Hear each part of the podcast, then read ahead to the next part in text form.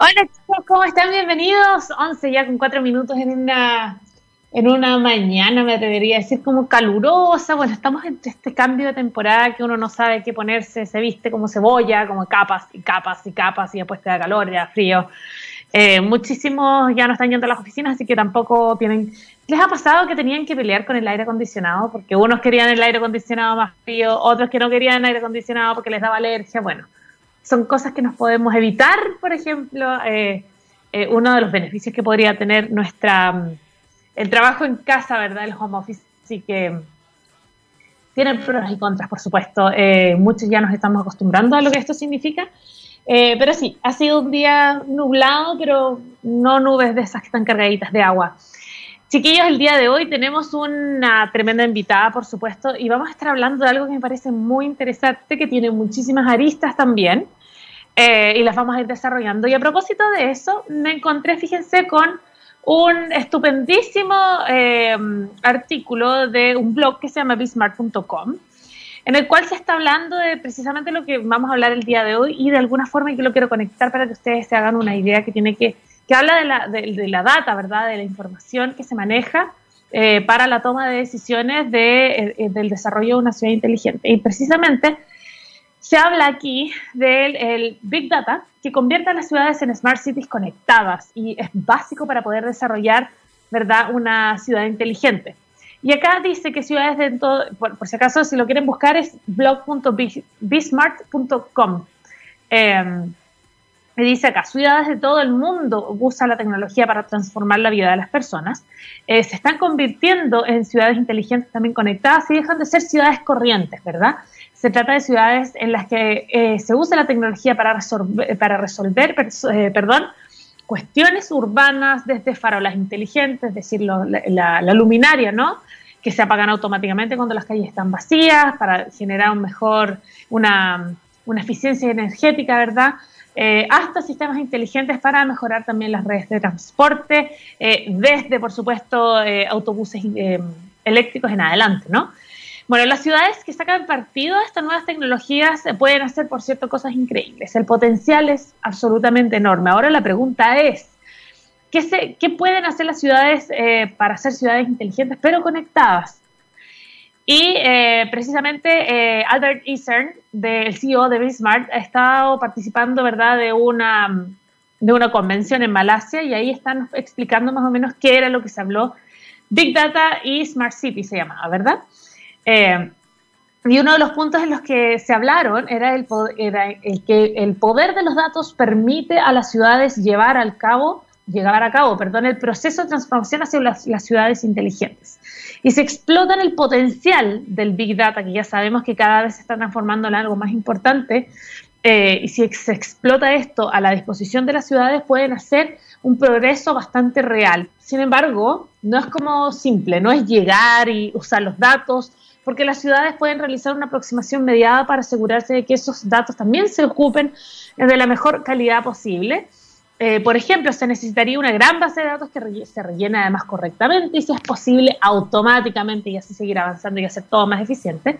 Eh, habría que hacer ciertos esfuerzos en la calidad de los datos también, la homogeneización, la georreferenciación eh, de estos mismos poder, para poder identificar hogares, familias, familiares, eh, y también eh, necesitaríamos, bueno, y esto es, eh, a todos nos llega de la misma forma, ¿no? mejorar la interoperabilidad entre los sistemas de información propio y, tercero, como por ejemplo contratistas que prestan servicios a, em, a, las áreas municipales, ¿verdad? Recolección de basura, limpieza de calles y cuantas otras cosas que se tercerizan normalmente. Otra cuestión es las que deben enfrentarse las ciudades y administraciones locales. Cuando usan el Big Data es, taratatán, y acá eh, lo conectamos con sala de situaciones, por supuesto, porque es la privacidad y la intimidad de los ciudadanos. Que eso es, una, es uno de los grandes problemas, ¿no? Y por ello es importante la anonima, anonimización de los datos, que es tremendamente importante. Em, el Big Data, por cierto, que es una herramienta que, muy potente que puede ayudar a las ciudades a convertirse en ciudades inteligentes completamente conectadas si se usa adecuadamente. Se puede mejorar la vida de las personas en todo el mundo, Pero eh, cómo avanza esto en el futuro es parte no solo de las preguntas que tenemos eh, ligadas obviamente a si hoy día estamos todos conectados. Por ejemplo, si yo hoy día voy a cierta farmacia que está asociada con eh, cierta ISAPRE, por ejemplo, me hacen un descuento si yo doy mi RUT. Hoy día el RUT, por lo menos para los chilenos, es, es una, o sea, yo junto puntos, junto millas en aerolíneas.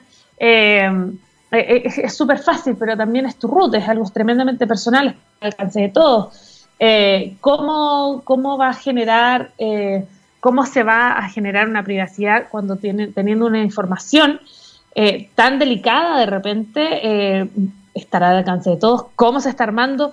¿Cómo se, puede, ¿Cómo se puede solucionar? Y por supuesto, más y mucho más de eso vamos a hablar. Me pareció muy interesante el tema de hoy. y sobre todo lo que tiene que ver con la parte de la privacidad, el análisis de los datos, por supuesto, y cómo esos también eh, influyen para una buena toma de decisiones, que eso sí que va a ser básico. Vamos a partir del programa del día de hoy, ya son las 11 con 10 minutos, ustedes ya saben, estamos en TX Radio, la radio científicamente rockera, la única radio de ciencia y tecnología del continente, no les digan de Chile, no señor, del continente, y saludamos a los nuestros, porque cuando miramos al futuro vemos a una compañía con un propósito claro, en Anglo American se han propuesto reimaginar la minería para mejorar la vida de las personas. ¿Y cómo lo están haciendo? Poniendo la innovación en el centro de todo. De esta forma seguirán impulsando y estando a la vanguardia de la industria minera, adaptándose, buscando mejores formas de extraer y procesar minerales, usando menos agua y menos energía. El futuro está cada vez más cerca. Anglo American, personas que marcan la diferencia en minería y saludando por supuesto a Anglo American, damos por iniciado nuestro move del día de hoy día ya eh, jueves, para no equivocarme, porque yo normalmente les invento fecha, pero este es 24 de septiembre. Eh, igual ustedes pueden escuchar esto en el podcast el día que quieran, cuando quieran. Eh, así que no se preocupen. vamos a partir este book con música. Esto es White Lies, Farewell to the Fairground. Y así comenzamos un Chicos, estamos de vuelta, ya son las 11 de la mañana, 15 minutos y damos por iniciado ya nuestro programa de hoy presentando a nuestra tremenda invitada. Ya les conté un poquito al inicio el tema de hoy, el que vamos a desarrollar, por supuesto, desde todas sus aristas idealmente, es la facilidad de la disponibilidad de datos públicos y privados, por cierto, para la toma de decisiones en el desarrollo de una ciudad inteligente. Y para hablar de eso tenemos una tremenda invitada y es ingeniera eh, en Gerencia de Desarrollo y Bien de la Universidad de Chile, Centro de Investigación, Desarrollo e Innovación de Estructuras y Materiales. Y le damos una tremenda y gran bienvenida, que ha estado full reuniones todo el día, pero se ha dado el tiempo para estar con nosotros. Bienvenida, Maricel González, ¿cómo estás? Hola, bien, muchas gracias. Buen día a todos. Bienvenida, bienvenida y muchas gracias por darte el tiempo. Sabemos que estás, has estado full precisamente el día de hoy, así que para nosotros es muy importante que estés acá con nosotros. No, gracias a ustedes por la invitación. Así que Oye, Buenísimo. Maricel, comencemos entonces un poquito eh, sobre la labor, partamos como del de tu, lo que estás haciendo actualmente, la labor, los estudios. Eh, si bien en la página, porque estuve ahí revisando un poquito, hay muchísima información, me gustaría saber principalmente eh, qué es lo que te toca a ti hacer. Mira, em, en IDEM en particular yo eh, trabajaba ya hace unos siete años, más o menos, y estuve tres años trabajando eh, en un proyecto que realizó bien, que es un centro tecnológico para la innovación en construcción que se llama CETEC. Y desde el CETEC yo empecé a trabajar en el mundo de los datos, especialmente en el desarrollo de una plataforma que se llama Smart Data eh, Construcción, que es una plataforma tecnológica colaborativa que aúna las diferentes fuentes de datos, pública o privada, para el sector de la construcción, que es uno de los más atrasados en términos tecnológicos. ¿De verdad? sí, está de hecho, según algunas listas de McKinsey, está en el último lugar o penúltimo lugar junto con la agricultura. Te juro que no me de la agricultura quizás lo esperaba, de la construcción no, no, me lo, no me lo esperaba, me sorprendiste. Sí, es uno de los más atrasados y el gran problema o una de las... Eh, es súper potente ese, ese tema porque la construcción tiene cerca del casi el 7% del PIB, un 6.5 más o menos promedio, pero ocupa el 8.5% de la mano de obra. Es mucho y el gran porcentaje son pymes además. Entonces, es todo un tema que ahí, ahí hay que abordar. Y desde IDIEM lo que estamos haciendo actualmente, que es de la Chile, que tiene 125 años de historia, IDIEM. Sí, infinitos. sí, lo que estamos haciendo es justamente abordar la transformación digital desde, como desde eh, la misma organización, pero hacia los clientes, que muchos de, hay una diferencia muy grande. Hay algunos que están súper arriba, pero la mayoría están muy abajo, muy, muy, muy, muy en declive en lo que es el desarrollo. Y porque también tenemos que pensar que la construcción en sí es uno de los productos más difíciles, más creados creados por el ser humano, en el sentido que trae eh, muchas consecuencias para la vida de nosotros. Está, nosotros vivimos bajo un techo, trabajamos bajo un techo, forman forma nuestras ciudades, estamos siempre conectados eh, con la edificación y mm, Además de eso, implica eh, muchos otros servicios, implica logística, implica el lado ambiental, implica química, implica un montón de cosas que parecieran, eh, no parecieran estar presentes en un principio. Entonces es una de las obras que más duran, que las que son creadas por el hombre. Por eso es, un servicio bastante complejo. Y además es lo que de alguna manera es lo que forma las ciudades y, y de hecho sucede muchas veces cuando mucha, eh, lo he escuchado, pero cuando dicen, no, se está construyendo harto, nos está yendo bien como país, incluso es, una, es un reflejo de, cómo de cómo están las cosas, digamos, hasta económicamente, como que podría ser hasta una radiografía. Entonces, en términos em, de construcción eh, desde inmobiliario en adelante, por cierto, ¿cuáles son estos pasos para poder desarrollar una ciudad inteligente y cuáles son los tipos de toma de decisiones cómo se pueden mejorar, cómo se pueden hacer más eficientes con todo lo que eso implica. Además, tú me contabas algo muy interesante que es que de alguna manera hay que ir educando a los clientes porque muchos no están arriba de ese tren tecnológico que hay que empezar a subirse. Sí, de hecho em, hay todo un tema, mira, una vez cuando empecé ya a trabajar más en, en tema de datos y todo esto, lo que me das cuenta, la falencia es sumamente cultural, como pasa casi en todas las, áreas, pero mm, acá es muy notorio. Eh, tú tienes también como, como gerencia, eh, hay mucha brecha entre la gerencia, por ejemplo, de una constructora al, constructor en sí. como al, típico que se le dice al viejo o al maestro que está en la construcción. Al que está en la obra gruesa, digamos. Al que está en la obra. Entonces hay muchos, hay, en los saltos en niveles de educación, en niveles culturales, en niveles de incluso de conocimiento, son muy grandes, muy, muy, muy grandes. Entonces, empezar, y además que en la mayoría son subcontratos. Entonces, ¿cómo tú vas, por ejemplo, si tú tienes eh, una capacidad tecnológica, pero tu proveedor, tu proveedor no la tiene o no conversa con la tuya, ¿cómo lo haces para poder coordinarte? No, tiene una brecha y tiene un espacio es súper alta, es súper alta esa brecha, entonces ahí donde la colaboración, y aunque suene súper cliché, de verdad es fundamental, es fundamental.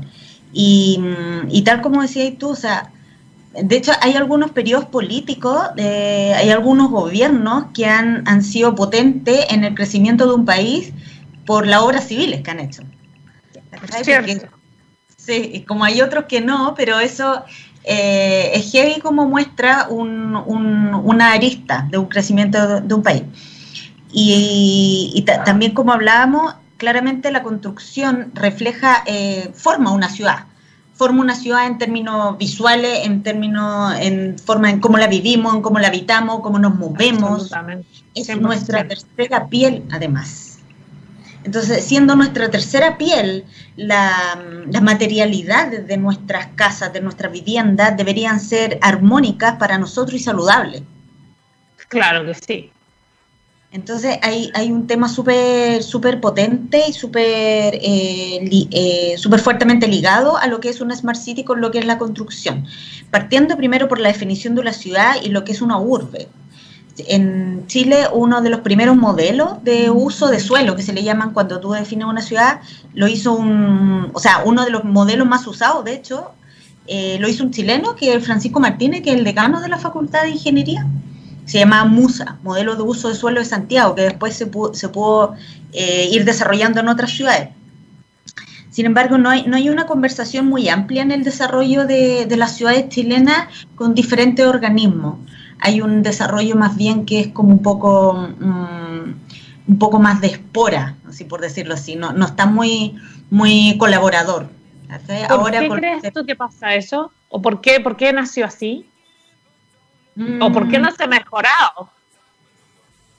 Mira, ¿sabéis qué? Por ejemplo, hace muchos años, antes de, que yo estuviera en IDEM, yo trabajaba en el Ministerio de Transporte.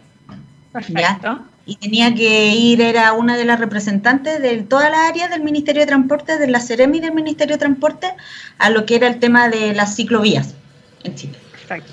Entonces, en aquellos años, estamos hablando de 12 años atrás, ¿no?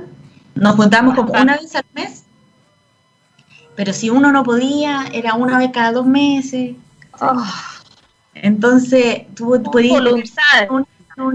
hay una cuestión de voluntad y de que hay áreas, no todas, claramente, hay áreas dentro de la, del gobierno de la, o de la administración pública en que somos muy, o éramos muy pocos las personas para abarcar tanto.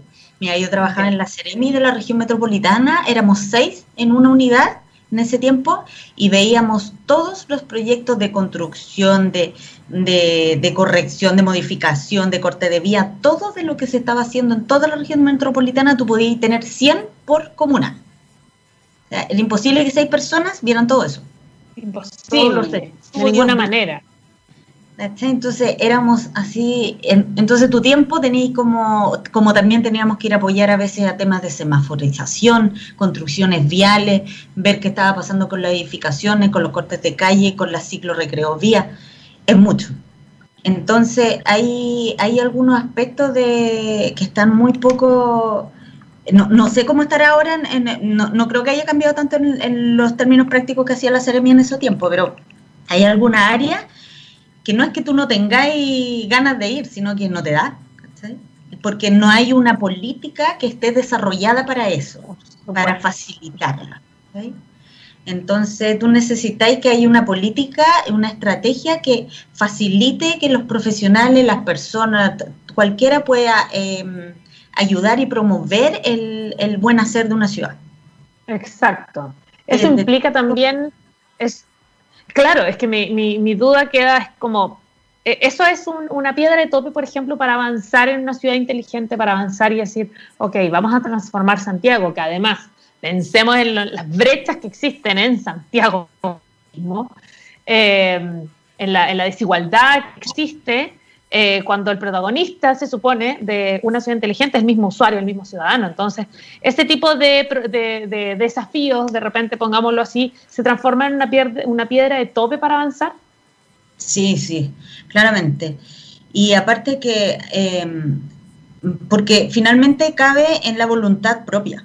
Ese, ese es un tema. Entonces, por ejemplo, ahora cuando, cuando yo estaba trabajando en Smart Data, en el desarrollo de la plataforma Smart Data Construcción, yo me di cuenta que finalmente era acogida o no acogida la plataforma, no tanto por la voluntad de la empresa o de las organizaciones, que hablé con unas 36, entre privada, mismo ministerio, por lo menos IDESA, ponle tres reuniones con cada una, universidades, había una voluntad de ellos de querer desarrollar una plataforma para ayudar, en este caso, al sector, ¿cachai?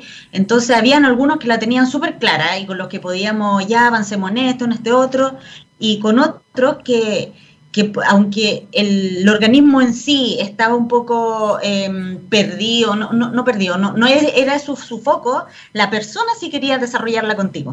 Claro, pero si no lo tienen como prioridad... Claro. Entonces, finalmente, eh, igual nacieron cosas súper interesantes dentro de todo ese desarrollo. Por ejemplo, eh, habían problemas de, comunicación para el tema de los residuos. Por ejemplo, una cosa que salió en un momento de con el que tiene el, el Ministerio de Medio Ambiente tiene una plataforma para determinar los residuos que producen todas las empresas en Chile, ¿ya? Entonces, para el sector de construcción es muy complicado meterse a esa, a esa, a pesar de que es ley, es súper complicado meterse a esa plataforma porque funciona de una manera distinta el servicio de construcción a cómo funcionan las operaciones de otro tipo de empresa. Entonces era ah. como que, oye, esto no está funcionando bien. Entonces, ¿por qué no nos juntamos? Entonces hubo una mesa que se juntó todo el Ministerio de Medio Ambiente se juntó y nos, nos juntamos como con la voluntad de muchos organismos y algunos que éramos entre público y privado para apoyar, como a coordinar estas decisiones que ayudaban a, mejorar finalmente el estado de todo. Sí, Pero hay una cuestión de mejorar la calidad de vida. Hay una cuestión de coordinación, de visión estratégica, que mientras eso no esté bajado, todo, eh, por, lo menos, o gran parte va a quedar dependiendo de la persona con la que tú te entabláis una relación, especialmente desde los privados. Perfecto. Perfecto. Y ahora con respecto a lo que estás desarrollando, que ya definitivamente el dato, la data, el big data probablemente, em, ¿qué tan importante es la facilidad? Y a propósito del tema de hoy, ¿verdad? Qué tan importante es tener esa, esa información pública y privada para poder desarrollar, para poder tomar buenas decisiones y desarrollar una ciudad inteligente. Sí, eso es súper importante. Hay un que es como, que es como no tanta, eh, ¿cómo era? Eh, más data menos guata, ¿qué le llaman? Creo que lo he escuchado, sí, tienes razón. Que en realidad eh, el dato o la trazabilidad de, la información también y la limpieza, la calidad de la información es la que te va a ayudar como un input para tomar ciertas decisiones. Porque no es solamente tener los datos, ¿ya? De hecho, se habla también mucho de Big Data. No todo es Big Data en la, en la viña del Señor, porque incluso como mayor información hay, los términos, los conceptos también van a ir aumentando como desde el desde. Entonces, el Big Data es cuando tú tienes que estar levantando datos por segundo, por decirlo así. La NASA tiene Big Data o u otras cosas tienen Big Data, las compras también pueden tener Big Data en una... En la construcción nosotros casi no tenemos Big Data, diría yo que es como en Small Data. Pero al mismo tiempo eso implica... Tenía así como, claro, un pequeño data. Un pequeño data, no un Big Data, un Small Data. Un Small Data. Pero sabéis que eso implica otras cosas, que tú con menos datos tienes que tomar decisiones inteligentes. ¿Cachai? Entonces tus datos tienen que ser muy buenos también para poder hacer eso. Porque ¿Qué tipo de datos se requieren? ¿Qué tipo de datos son importantes para la construcción en este aspecto? Mira, para la construcción, eh, nosotros teníamos como, íbamos a empezar, eh, en realidad lo hicimos, trabajamos datos tanto públicos que permitieran tomar decisiones de, de por ejemplo, dónde tú vas a poder poner un proyecto, dónde te, se están realizando proyectos en la ciudad, eh, las regiones. Hay que, hay que también, de modo aparte, una cosa también es Smart City en Santiago y la otra es generar una ciudad inteligente en regiones. Eso ya, la brecha ya es como ya brígida. Es otro tema. Muy De hecho, bueno, es una de las preguntas que vendrá por ahí. Pero el, em, ¿cómo te hay temas que son como más de, datos grandes, que tienen que ver con el PIB, tienen que ver con los permisos de edificación, tienen que ver con el, claro, con los usos, con dónde se está haciendo eh, cierta cosa, dónde no, y otro tiene que ver con la productividad de la construcción en sí misma. Por ejemplo, los tiempos de demora, eh, de un típico que le llamáis como lo, la HH o, la productividad de un obrero, la productividad de, la, de una construcción en sí, porque no, no deberíamos tanto hablar de la productividad del trabajador, pero sí se usa. Son términos que son bien complicados de, establecer. ¿ya? Y de hecho hay diferentes maneras de calcularlo, entonces llega un momento que tú decías, ay, ¿por cuál me voy? Porque ninguna es mala, ¿sabes? Como que... Claro, claro, simplemente son diferentes simplemente son diferentes. Entonces hay cosas que son más macro y otras que son más micro que le interesan a, la construcción en sí. Lo que más quieren las empresas constructoras es compararse. Cuánto se demora el otro, cuánto, qué es lo que usa, dónde está. Lo que más quiere es compararse. En cuánto tiempo se vende, por ejemplo. Que si antes tú estabas un departamento se vendía en 12 meses, ahora se están vendiendo en 24 meses. Entonces los tiempos ahora necesariamente por, por, el escenario que nos rodea, digamos, o, es, ha, sido, ha sido algo que ha venido simplemente con la, con, la naturalidad o es por COVID? Es por COVID. El escenario en un año te duplicó así los tiempos y la productividad de las bajas de la construcción ha sido muy alta. No solo de la construcción nueva, porque yo trabajé mucho en sustentabilidad, entonces para mí más no solo es en construir, sino es eh, hacer eh, buenas construcciones y buenas modificaciones a lo ya construido. Claro que sí. En términos de sustentabilidad se dice que el mejor edificio es el que no se construye, de hecho. Imagínate. Pero, sí, adelante, adelante. Eh, bueno, lo que, te comentaba, esas son las cosas que le importaba mucho a la construcción, pero nosotros queríamos seguir integrando termina, eh, términos de sustentabilidad. ¿ya? Que en Chile hay, eh, por lo menos hay una, dos, tres, hay cuatro certificaciones, diría, que se usan de sustentabilidad de edificios, ya que hay dos internacionales especialmente, que es LEED, y hay dos chilenas que están creadas en Chile, que la gente las desconoce un montón, que es la certificación de vivienda sustentable y la certificación de, edificios sustentables. Perfecto. Y son, son chilenas y es súper bueno y súper bueno que la industria le ha costado harto moldarse lo que son las normativas y los nuevos términos sustentables. ¿Por qué? Si además eh, está todo avanzando para allá, ¿por qué cuesta tanto? Porque hay cosas que tienen que ver con el, el proceso constructivo en sí. Sí, sí. Pero pero a pesar de, eso, hay cosas que nosotros como usuarios decimos, no, si a mí me gusta mucho, yo me compro esta bolera. hay cosas que tienen que ver con que nosotros no somos buenos con, eh, eh, se llama prosumidores. Es decir, que en realidad deberíamos ser consumidores que pudiéramos eh, empujar la producción hacia términos más sustentables. Somos súper pocos prosumidores y que todos recibamos mentiras, si uno no ve en la calle. Exacto. No ve la cantidad. Entonces, en realidad cuando la gente también va a valorar eh, la edificación, no valora tanto ciertas cosas, las va, las va bajando de prioridad. También, ¿por qué? Porque claramente un, tu vivienda, la vivienda es cara, es un bien muy caro. Sí. Es una inversión muy cara, entonces el término monetario ahí implica mucho. Entonces, cuando la, si a ti te, te ponen una, te ponen una, una vivienda que es mucho más barata que la otra o te dan mucho más beneficios para poder comprarla, pero no tiene ciertas características de sustentabilidad, es bastante difícil.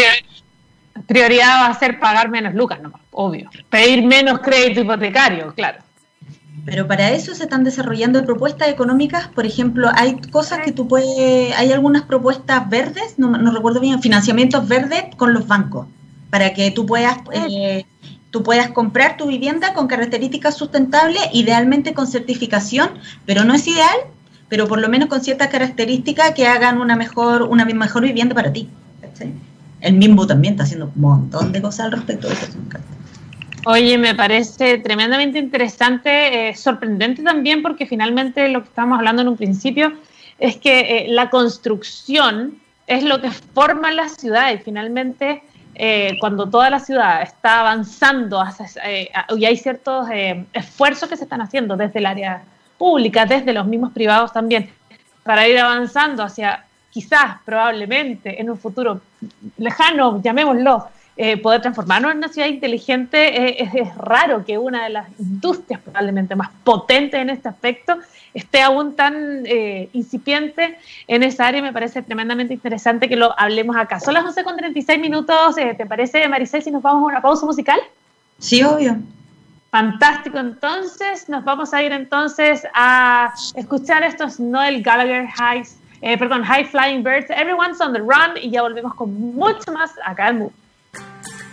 Y seguimos, seguimos acá ya de vuelta luego de esta pausa musical. Estamos en Move con nuestra gran invitada del día de hoy. Estamos conversando hoy con la Gerencia de Desarrollo del IBM de la Universidad de Chile, Maricel González Garros. Bienvenida una vez más. Hola, nuevo. Oye, Maricel, estamos hablando hablando de un tema realmente importante eh, con respecto a la industria de, la construcción, la facilidad de los datos que se requieren, por supuesto, públicos y privados para poder desarrollar y tomar buenas decisiones para desarrollar una ciudad inteligente. Y en este aspecto me gustaría saber eh, qué rol cumple la transparencia. Hay tres roles que me gustaría saber. Primero, la comunicación entre cada organismo entre los privados, entre los públicos, que ahí debe haber como, ojalá un canal de comunicación, me da la impresión que eso no existe mucho. y por otro, eh, por otro lado, ¿cuál de la transparencia también de esos datos? Y por cierto, la seguridad de esos datos, que es tremendamente importante también porque pueden ser datos delicados. Sí, que heavy, porque viste como con, con los conceptos básicos. para justamente, o que nacieron, que fuimos levantando al desarrollar, por ejemplo, este proyecto. Hay términos, justo lo que dijiste, de transparencia, comunicación, de disponibilidad, credibilidad, confianza, sistematización. Hay todos esos, esos conceptos involucrados. Mira, primero como eh, una cosa para darle también más, más preponderancia a lo que es una Smart City, ¿por qué es tan importante? Es porque según el Banco Mundial, el 60% aproximadamente del PIB se está desarrollando en 600 principales ciudades del mundo. Perfecto. Entonces, eso ya nos da como la relevancia que tiene, además del movimiento de masa, que se están yendo, que siempre se han ido a la ciudad, etcétera. Em, y lo que tú me comentas, Mira, el, uno de los de la objetivos por el que es, en este caso eh, íbamos a hacer esta plataforma que se desarrolló, pero que en un principio yo, la quería súper así, súper bacán, que todos los datos hablaran con todo el mundo, hasta que te dais dando cuenta de la triste realidad. ¡Ay, no! Estoy sufriendo en ti, te lo juro. Como tú querías, Minority Report, así como todo en el aire, que venga Tom Cruise y te ayude. Aquí yo la hago todo, hay que contratar, más encima tenéis que contratar a gente que te ayude, tenéis mala suerte, tenéis proveedores malos, porque en principio, claro, yo ingeniero industrial, pero no, no sabía de datos, pues entonces necesitaba yo, eh, tuve que también empezar a capacitarme, ¿cachai? Y todo.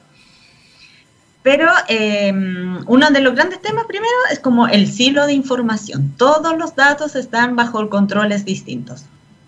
Oh todos están eh, no solo dentro en controles distintos, sino que además eh, ellos no conocen qué maneja el otro, no conocen qué información hay en el otro, tanto en términos públicos como privados, pero y dentro de la misma organización. También hay bastante problema dentro de los datos, ¿cachai? Entonces, eso te implica que hay un montón de trabajos que se duplican un montón de veces, entonces te pueden salir 28 plataformas de lo mismo, entonces la idea, uno de los objetivos de, en, este caso este era centralizar la información, así de, así de como tengamos algo centralizado, Después, eso también provoca que tú tengáis desconfianza en los datos, porque empezáis a tener datos distintos, de diferentes fuentes, porque tienen metodologías distintas, entonces hay credibilidad. También hay temas de seguridad de traspaso, como yo le traspaso al otro la información. hay, información tan importante, por ejemplo, en términos de sustentabilidad, como alguna muy buena, que están en aplicaciones muy buenas, otras están en los PDF que están guardados en archivos en el computador de un ser humano. ¿Cómo sacáis esa cuestión? Entonces era como, ya, mándamelo por mail. Y tú tenés que pedir favores, ¿cachai? Así como, ya, mira, ordenémoslo, yo te ayudo a ordenar, no, mándamelo. Entonces hay un tema de transparencia que está, hay temas que están dados porque eh, no hay una estrategia de transparencia de la eh, saben lo importante que son sus datos, pero no hay una, no hay como una, una línea como transversal dentro de esa organización que diga, mira, estos datos son tan importantes que nosotros necesitamos transparentarlo de tal y tal manera, ¿cachai? Entonces la gente, hay mucha gente que finalmente termina haciendo el día a día en vez de generar eso. Exacto. Y hay, y hay otra línea que yo la encontré súper super heavy. Por ejemplo, el MIMBU tiene, tiene mucha, eh, está haciendo muchas cosas en términos de sustentabilidad, que fue lo que yo más trabajé con el MIMBU, por mi lado, independiente que se hagan más cosas. ¿ya? Entonces ellos tienen la calificación energética de vivienda y ellos tienen la RENAM. La RENAM es la Red Nacional de Monitoreo Ambiental, que lo que tiene son al menos 300 sensores en 300 viviendas en Chile, que hace ya unos tres años, creo yo. Están tomando datos cada, eh, cada ciertos segundos y los mandan a Francia, se recogen y se toman acá en Chile la RENAM es muy poderosa, es muy, muy poderosa. Y la idea es poder tomar justamente decisiones, son eh, variables higrotérmicas, aquí voy. Son de temperatura, condiciones de humedad de las viviendas, como tú el CO2 dentro de las viviendas, ¿cachai? Entonces la idea es junto con eso poder eh, en un futuro tomar decisiones que, tienen, que tengan que ver con, lo, con la materialidad de las viviendas, la antigüedad, la cantidad de gente que vive, etcétera pero es un tema súper difícil de manejar. Eh, por tanto, para poder difundir de una manera eh, no aglomerada, no solo aglomerada, que es como lo hacen ahora, tú podéis pedir los datos a la RAM, tú mandáis un mail así y la podéis procesando. Claro, de hecho tú podéis ver algunas casas en vivo y todo, si, si no, sé si en este momento está caída, pero por lo menos hace unos meses tú podéis. Pero, eh, presentar algo, tú decís consolidado, mira, acá en esta comuna está pasando esto, esto, otro, cuando te falta un tiempo para llegar a alguna cierta síntota que te permita tomar decisiones mejor, hace que la opinión pública pueda tomar opiniones o pueda decir que, eh, que en realidad no, esos datos están manipulados, esos datos están... Eh, pueden dar a... Es súper heavy que tengan que cerrar cierta información porque la opinión pública puede eh, llevar a malas consideraciones de la información a pesar de que la información, independiente si sea buena o mala, ¿cachai? ¡Wow! Entonces, cuando dije eso, oh, qué hey. Entonces, por ejemplo, sí, es súper hey, porque hay un tema de la calificación energética de vivienda, que a ti te califican tu vivienda si es, eh, depende del diseño o de incluso de los artefactos que tú tengas ahí, si es eficiente o menos eficiente, ¿cierto? Sí. Los datos no se pueden mostrar todavía, eh, tú, tú lo puedes bajar, tú lo puedes pedir también, tú todo, lo podéis por, por transparencia, pero hay cosas que ellos tienen mucha información que todavía no pueden mostrar porque necesitan que eso sea comparativo a unos temas de estadísticos del INE, ¿cachai? Para poder, eh, para poder, se aseguran harto de que la información que muestre no vaya a, hacer eh, ciertas opiniones o a dar mala o malas opiniones respecto a la ciudadanía. se aseguran algo de eso. Hay algunos organismos que lo hacen, la transparencia está más dada por eso, ¿sabes? Por cuidar también eso. Que a mí me, sorprende. Sí, sí, sí, es sorprendente. Te quería preguntar, Maricel, también con respecto a eh, si tú, eh, eh, esta radiografía que es tremendamente decidora con respecto a la, a la, a la industria,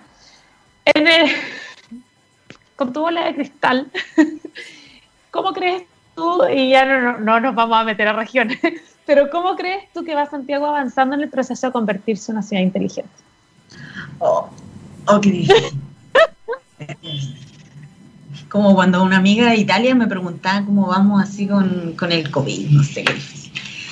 Em, mira, la, primero yo, yo creo, desde mi punto de vista, que la ciudad inteligente no, está formada por artefactos necesariamente. Claro, son, hay sensores, y miles de cosas. Podríamos hablar tema de datos, limpieza de datos, todas las cosas que tienen que ver. Pero está formada por ciudadanos, primero, inteligentes. ¿ya? Eh, en este momento nosotros estamos influenciados por mucha información entonces tenemos una sobre, estamos sobresaturados de información y lo que tenemos que aprender a hacer como ciudadanos informados es aprender un poco a filtrar y a que plataformas o también organismos nos ayuden a poder tener información que nos permitan entender qué es el bien común para nosotros. Y por tanto cómo apoyar iniciativas tanto públicas como privadas para poder pedir este bien común y evaluarlo una vez que se esté realizando.